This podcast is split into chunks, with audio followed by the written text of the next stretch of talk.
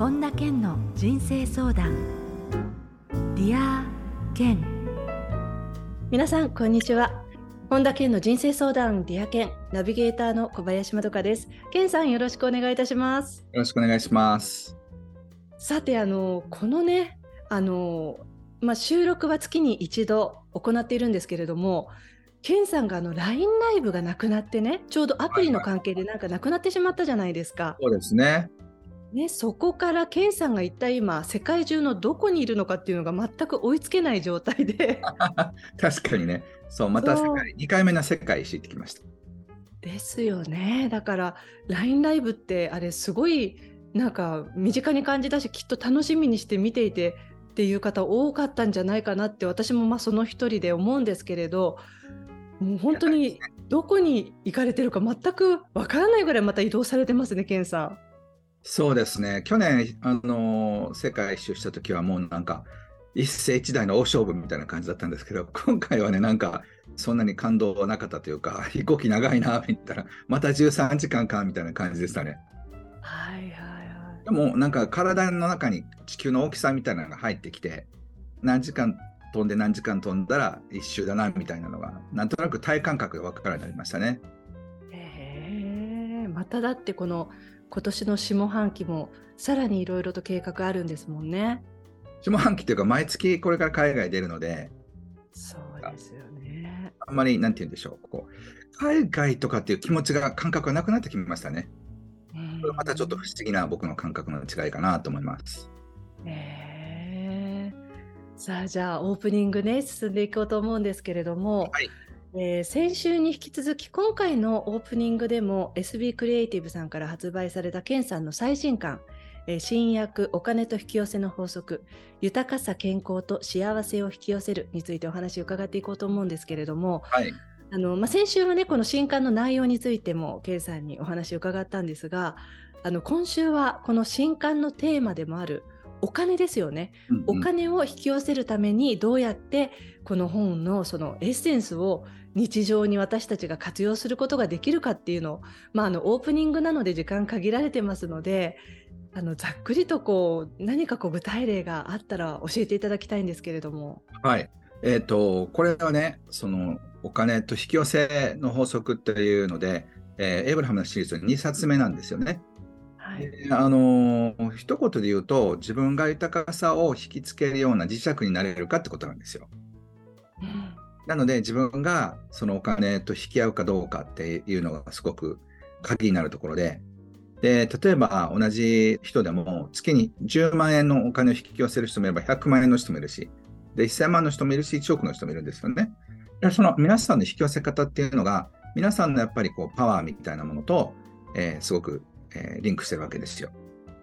なので自分の波動というか、えー、それが変わったり思考がそうやって変わっていくと、えー、そういうふうになっていくっていうのが鍵なんですね。だから引き寄せというよりは引き合い自分がそういうあの豊かさに対する磁石になることで、えー、豊かさも向こうからやってくるっていうそんな感覚ですかね。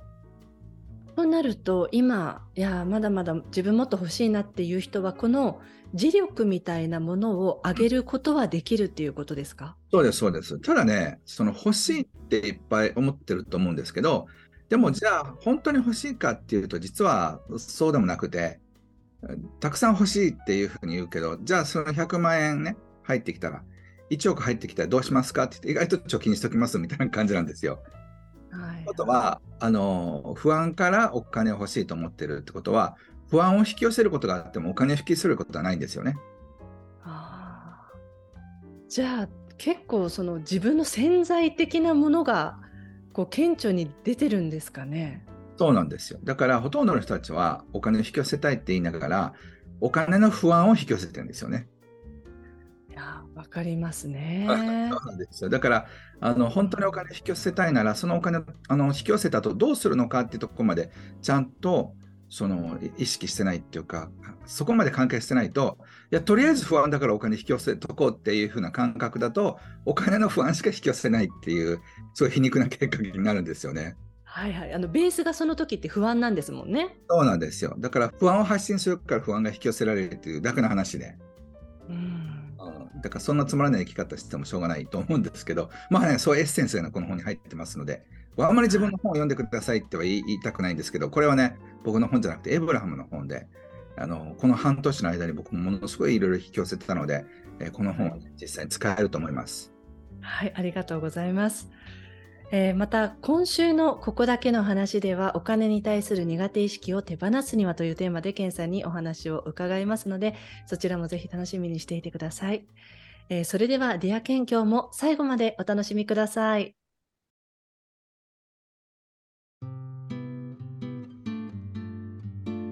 本田健の人生相談。ディアケン。続いては人生相談のコーナーですこのコーナーではリスナーの方からいただいた質問にケンさんに立体話法でお答えしていただきます。まずはラジオネームななみさんです。ケンさんこんにちは。こんにちは。最近の世界で起きている悲しいニュースやいろいろな問題に苦しんでいる人の現状を見るととても心が痛んで自分の無力さにショックを受けます。自分がその現状を変えるのは難しいし、とにかく忘れないように、えしっかり気にしておくようにとは思っているのですが、えそうすればするほどしんどくなってしまいます。それもあって日常から心が沈むことが多くなってしまったのですが、この現状から自分の心を安定させるにはどうしたらいいでしょうか。うん、まあ、いろんなニュースがありますからね、本当に毎日。そうですねあの自分の心をどこに向けるのかっていうのはコントロールできるし選択できるんですね。で例えばその今もう世界平和が実現してたとしても例えばアウシュビッツの頃かわいそうだった大変だったとか歴史のある時期に思いを馳せてでそこで胸を痛めるってこともできますよね。うん、なのでもちろんその今のあの起きてることにねその無関心でいたりとか無視しろっていうわけじゃないんですがその日常生活でどこに意識を向けたいのかっていうことってすごく大事だと思うんですよ。はい、なので自分の心がブルーだとそういうのに引き合ってしまうんですけど自分が人生を楽しむっていうのがですね、まあ、僕は個人的にはそのためにこの地球に生まれてると思ってるので人生で、えー、この地球で体験できることどういうふうなことが体験できるのかってことにフォーカスし、えー、僕はしようと思ってるんです。もちろんその世界の悲しみとかそちらにフォーカスしていくっていう生き方もあると思いますけどでももしそれがそれをやりたくないのであれば心が沈むね生活をやりたくないのであれば自分が本当に楽しいと思うこと、自分がやりたいと思うこと、えー、それをぜひやっていただきたいと思うんです。で、そうしたら、もちろん世界で起きることっていうことに関して、えー、心が痛くなるっていうのはも、もちろん僕も日常的に感じてますけど、同時に自分のベースが幸せだったら、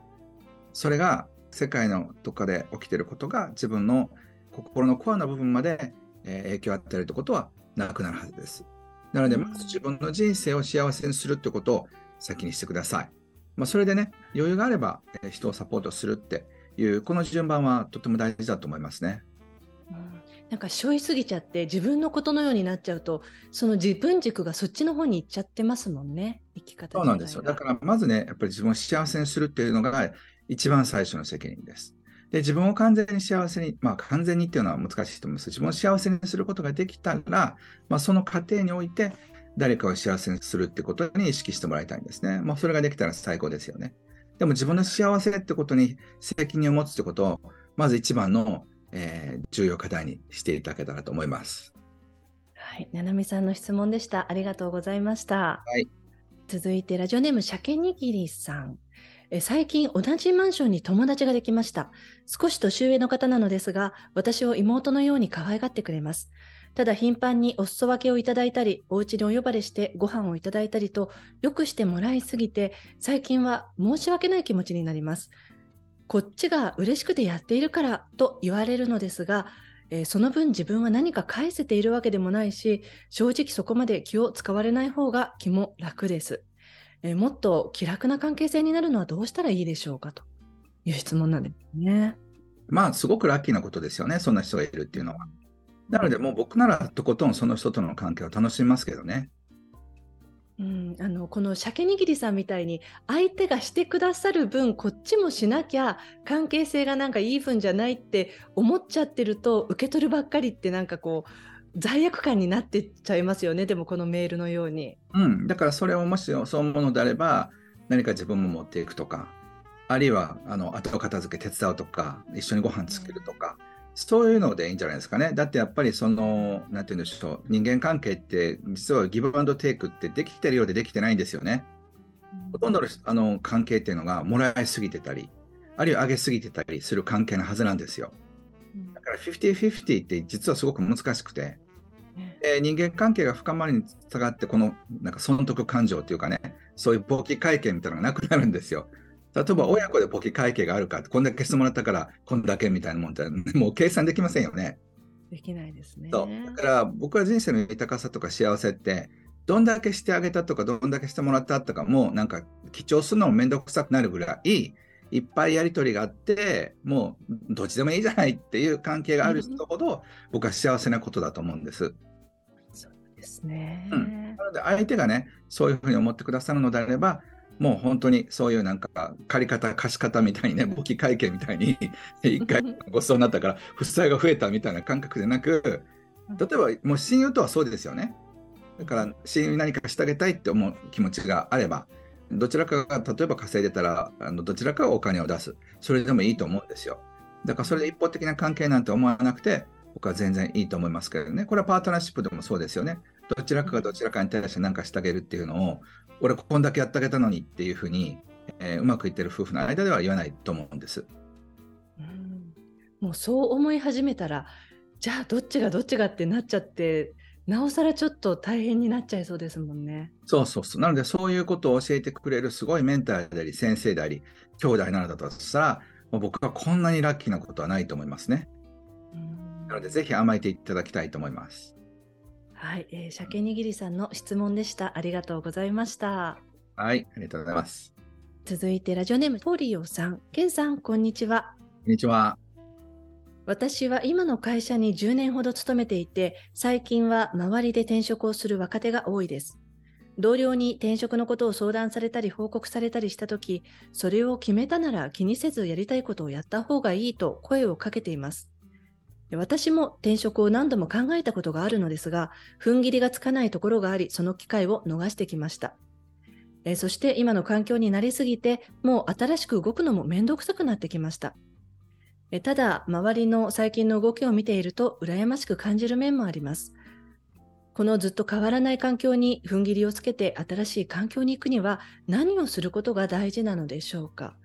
まあ、ちょっと動きがあの、まあ、面倒くさくなっちゃってるっていう感じですよね。なるほど。でも面白いのは同僚には、えー、やった方がいいって声か声かけてるんですよね。ね そうなるほど。まあだからこのポリオさんがね本当にあのどうしたいかっていうのを10年後を想像して10年間全く転職せずに行った自分と10年後転職した自分を想像してもらいたいんですよね。その時に転職をせずにリスクを取らずに行った自分がまあ、そんな悪くないのであれば、そのまま行ってもいいでしょうし、うわ、なんで10年前もっと元気なうちにやらなかったのかなって後悔するなら、今は頑張ってやった方がいいですよね。うん、これは僕、あの10年ほど前に、えー、先立つ後悔っていうのをあの本に書いたことがあって、自分もやってみようと思ってやったんですよね。で、その、例えば1億円かけて世界展開して、まあまあうまくいってる、すごくうまくいってる自分と、その1億円を使わずに、1億円のお金はあるけど、世界転換をしなかった自分っていうのを想像したときに、せっかく1億円あったとしても、そのリスクを取ってやらなかった自分のことを考えただけでもうわーってなったんですよね。なんでせっかくお金も時間もエネルギーもあった時にやらなかったんだろうって。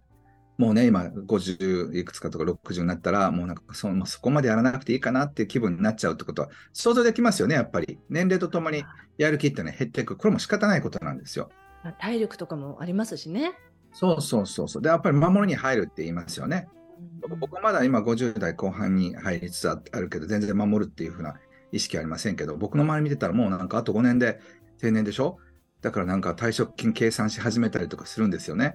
だから、そういうふうな人生を僕は生きたくないって強烈に思ったから今やってることやってるんです。なので10年後の自分を想像して、今の延長戦でもそのそんなに悪くないと思ったらそのままいたらいいんじゃないでしょうか。でも、もう強烈に、いや、もう10年後絶対なんかこれで嫌だって思うのであれば、今動くことをお勧めしますね。その方がより効果が少ない人生になると思います。うんね、お友達にはそうやって声をかけてるけれど自分はっていうのがねなんか ありそうですけれどね。バンジージャンプでやったらいい方がいいよって言うのが自分の番になったらちょっとやめとこうかなみたいなそうそうそうね。そうはい、えー、質問ありがとうございました。えー、続いてラジオネームみんみんさんです。はい、えー、最近休みの日に動く気力が起きません。だらだらしすぎるのもいけないと思い、誰かと会う約束をするのですが、先日その日に面倒くさくなってしまい、風邪などの理由を続けてドタキャンしてしまいました。睡眠が足りていないわけでもないと思うのですが、人にまで迷惑をかけてしまうのは申し訳なく、どうにか一日何か活動できるようにしたいと考えています。何か自分の気持ちが問題なのでしょうか？アドバイスいただけますと嬉しいですと。はい。まあ、あのこれはね、あの今、みんみんさんがちょっとプチ打つの方に入ってるってことを認識した方がいいですね。うん、っていうのは、今の人生全体が楽しくなくなってきてるってことなんですよ。で健康的な人は嫌いなことを平日やってても休日にはよし、なんか楽しいことしようってなるもんなんですよね。あちょっと気分転換にっていう感じですよね、切り替えて。うん、でもそういうふうな気分にならないってことは、もう平日疲れすぎてて、まあ、心が疲弊してるってことですよね。うん、なのでね、ここから何もしないと、本当に、えー、休む日だけじゃなくて、平日も起きられなくなったりとか、そちらの方に行く可能性があります。なので、これはまずいなって、今なら別にね、まだそのある程度、えー、動けると思うので、ここからね、自分の本当にやりたいことって何なんだろうっていうのをやり始めたりだとか、少なくとも自分が楽しくなるような感じの、えー、時間を平日に別に人と会わなくていいから、増やすことをお勧めしますね。それは例えば働いている方だったらその働いた後の自分の時間っていうのも一つあのそういうきっかけになりますかね。そうですね。まあ、それはね本当にあのどんなことでもきっかけを作ってやっぱり変えていこうっていうふうにならないとこのままうつの方に入っていく可能性が今高くなってきているってことを自覚してほしいですね。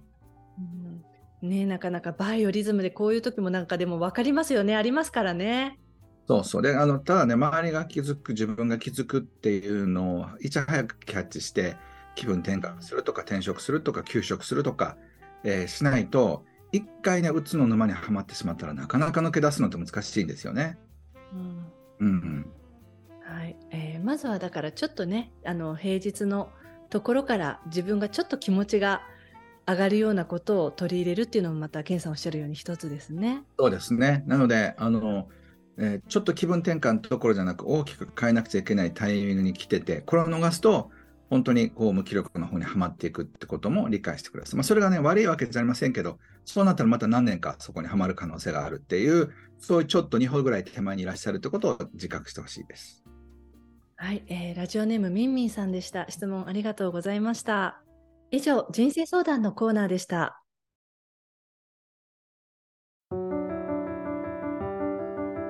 本田健の人生相談ディア健続いてはハッピーライブラリーのコーナーです。皆さんが人生を幸せにより豊かに過ごせるための特別な一冊をご紹介しています。それでは最初の一冊目ご紹介ください。はい、えー、新装版人助け企業、えー、英語のタイトルはミリオネアメッセンジャーというんですが、えー、一人で1億円稼いで感謝される暮らしというタイトルの本で、えー、ブレンドン・バーチャード、えー、そして山崎匠さんという方が、えー、翻訳してあの監修しています。はい、えー、っと山崎匠さんと健さんもあのお付き合いありますよね？あります、あります。もう10年来の,、あの親しくさせてもらってるんですけど、これはね、本当にあの素晴らしい本で、ブレンドンとも実は僕、アメリカにいるときに話をしたことがあって、なんか一緒にやりましょうみたいなまま、あの今に至ってるんですけど、うん、すごい人物ですよ。はい、ぜひ皆さん、こちらの一冊もチェックしてみてください。続いての一冊を教えてください。はい、夢と金というタイトルで、えー、西野昭弘さんって方が書かれた本ですね。西野さんはあのキングコングのお笑い芸人の西野さんですよね。そうです、そうです。もう今はね、なんかお笑い芸人というよりは僕の中でアーティストと実業家っていうイメージなんですけど、ね、僕はまだイラストを描き始めた時ぐらいの初期のやつ見せてもらったんですよね。一緒にご飯食べたことがあって、それからまた、えっと、もっと有名になられてから、えもう一回、えー、講演会でご一緒したことあるんですけど、本当にね、素晴らしい活動をやられていて、いつもなんか目が離せないなっていうふうに思ってるんですけど。えー、あのアイデアもすごいですし実際この夢とお金が結びつけるっていうのがすごいですよね実際ご自身もされていたりして。そうそうそうだから僕はすごく久しぶりに面白い本にあの当たったなっていうふうに思ってるんですけどあのぜひね読んでいただきたいなと思いますね自分の夢を追いかけたい人は。はいありがとうございます。えー、このコーナーではあなたからのおすすめの一冊も募集しています。ディアケンアットマーク ioffice.com までお送りください。以上、ハッピーライブラリーのコーナーでした。それでは、ケンさん、今日の名言をお願いします。新しい目標を持ったり、新しい夢を見るのに、年を取りすぎたということはない。C.S. ルイス。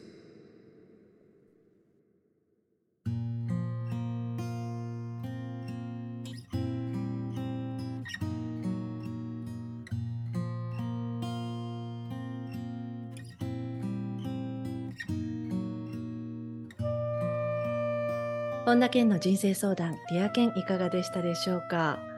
あの健さんね、ちょっとその引き寄せについて伺いたいなと思いまして、日本って引き寄せブームって、まあ、これまでにも何度かあったじゃないですか。例えば、シークレットの時なんかでも、バーンとこう、そういうものがこう世に浸透したきっかけの一つだったと思うんですけれども、あの例えば海外で言うと引き寄せってそういう法則って多くの方に知られているものなんですか？そうですね。あの今回イギリスでベストセラー作家の人たちが集まった会議にねあの4日間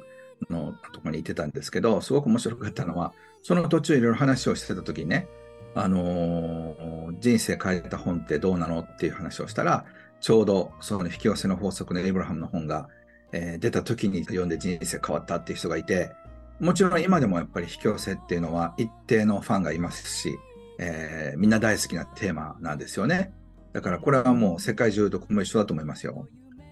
あの例えば日本で言うとそういうのってなんかこう精神世界とかこうなんかこうスピリチュアルな要素みたいなのが少し濃いかなっていうふうに思うんですけれど海外ってそういうこうカテゴライズみたいなのってどうなんですか？あのビジネスの中でもやっぱりそういうこう新しいメンターを引き寄せたとかなんか開発のね、人と出会ったとか、そういうシンクロニシティみたいなことは、スピリチュアルではない文脈の中で語られることって結構多いんですよね。なので、そういうことよくありますし、なんか、あの日本だとね、どちらかというと、ちょっとややスピリチュアルな要素の方が強い感じがあるんですけど、海外はもっと普通に引き寄せたね、みたいな話のことは、あのもう少しね、冗談っぽくいう印象がありますね。はい、ありがとうございます。はい。えー、さて、本田健オンラインサロンでは毎月980円でサロンメンバーのみが視聴できる健さんのオンラインセミナーや特別ゲストとの対談などいろいろなコンテンツを配信中です。毎月100円で600回以上のこのディア健のバックナンバーが聞き放題のディア健プレミアムがポッドキャストで好評配信中です。ボイシーでは毎朝無料配信中の本田健の1分間コーチングや本田健の最新情報に関しては本田健公式ホームページや LINE アットからご覧になってみてください。ということで、健さん、今週もどうもありがとうございました。ありがとうございました。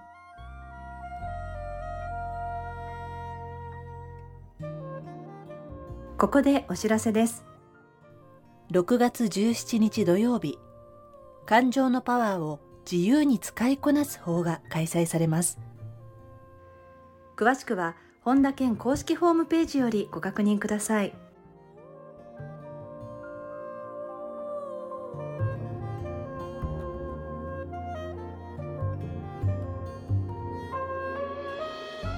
本田健の人生相談 Dear Ken。この番組は提供アイウェイオフィス。プロデュースキクタス早川洋平。制作ワルツ高知博桐原哲人。ナビゲーター小林まどかでお送りしました。